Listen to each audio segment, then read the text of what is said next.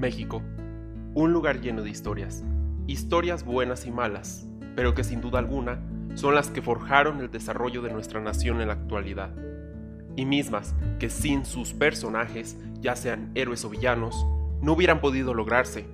Por eso, Mehistórico trae para ti esta sección en donde te contamos la vida de los personajes importantes de nuestra historia.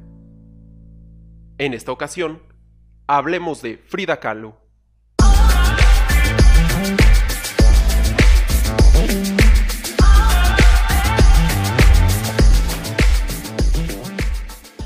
Sin duda alguna, un ícono de la cultura pop de México, una mujer que a pesar de tener décadas muerta, dejó una huella tan grande en el mundo con su esencia, acciones y obras que no podrá ser borrada tan fácilmente.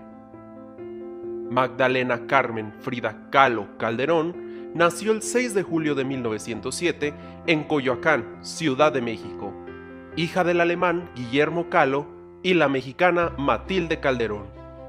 Desde muy pequeña, la vida de Frida estuvo marcada por el dolor y el sufrimiento físico.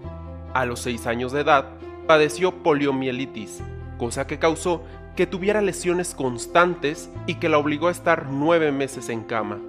También, esta enfermedad hizo que una de sus piernas fuera más delgada que la otra.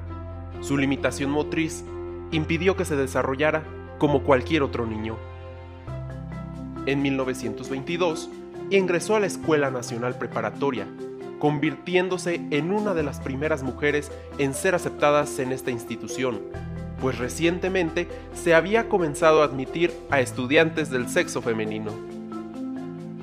El 17 de septiembre de 1925 llegaría una nueva desgracia a la joven Frida, cuando regresaba de la escuela, acompañada por su novio de entonces, Alejandro Gómez Arias, el autobús en el que viajaba sufrió un aparatoso accidente al haber sido arrollado por un tranvía.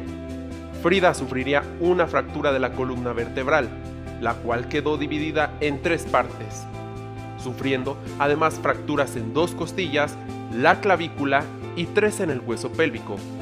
Esto causó que pasara grandes tormentos con múltiples operaciones quirúrgicas y corsés de yeso que le impidieron moverse durante varios meses. Durante estos, Frida comenzó a practicar una disciplina por la que la conoceríamos todos nosotros, la pintura. Comenzó haciendo su primer autorretrato en el año de 1926. Después comenzaría a pintar los retratos de Miguel Lira y de su hermana Cristina. Recuperada del terrible accidente, Frida comenzó a frecuentar ambientes de políticos e intelectuales de la época. Ahí conoció a la fotógrafa Tina Modotti, y tuvo el primer contacto con Diego Rivera, a quien ya había visto años antes mientras él trabajaba en un mural para el anfiteatro Simón Bolívar de la Escuela Nacional Preparatoria. El 21 de agosto de 1929, Frida Kahlo y Diego Rivera se casaron. A este matrimonio lo llegaron a llamar la unión entre un elefante y una paloma, pues esto se refería a las complexiones físicas de ambos. Frida nunca llegó a tener hijos debido a los problemas causados por el accidente que sufrió años antes. Por algunos años, Frida y Diego vivieron en los Estados Unidos, donde pasaron la mayor parte de ese tiempo viviendo entre Detroit y Nueva York. Esto influenció mucho a las obras de Kahlo. Varias de sus pinturas reconocidas a nivel mundial fueron hechas en este periodo. Tras su regreso a México, Frida se vio afectada sentimentalmente por un romance que tuvo su esposo con Cristina Kahlo, su hermana. A pesar de infidelidades anteriores, por este se vio realmente afectada. He tenido dos grandes accidentes en mi vida, Diego. El autobús y tú. Y tú eres el peor.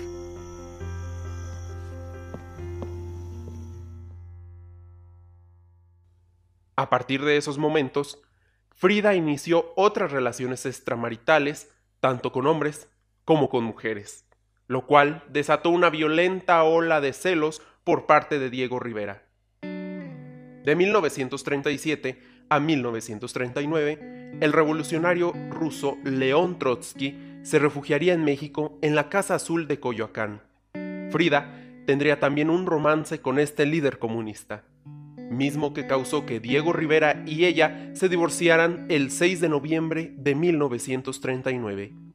Ese mismo año, Kahlo terminó uno de los autorretratos más emblemáticos de su carrera, Las dos Fridas, donde se puede ver la separación entre la Frida en traje de tehuana y la otra con raíces europeas y los corazones de ambas conectadas por una vena cortada del lado de la parte europea, donde se encontraba amenazando con perder toda su sangre. En 1940, León Trotsky fue asesinado en un segundo atentado. Frida fue acusada de ser la autora del mismo. Fue interrogada y después liberada. Viajó a Estados Unidos donde se reencontró con Diego Rivera y tras meses de haber pasado juntos de travesía, se casaron nuevamente. Durante los años siguientes, el matrimonio vivió en la Casa Azul, tiempo en el que el reconocimiento artístico de la pintora fue creciendo a nivel internacional. Para 1953, la salud de Frida Kahlo estaba muy mermada, después de haber sido operada varias veces y con hospitalizaciones que llegaron a durar hasta un año.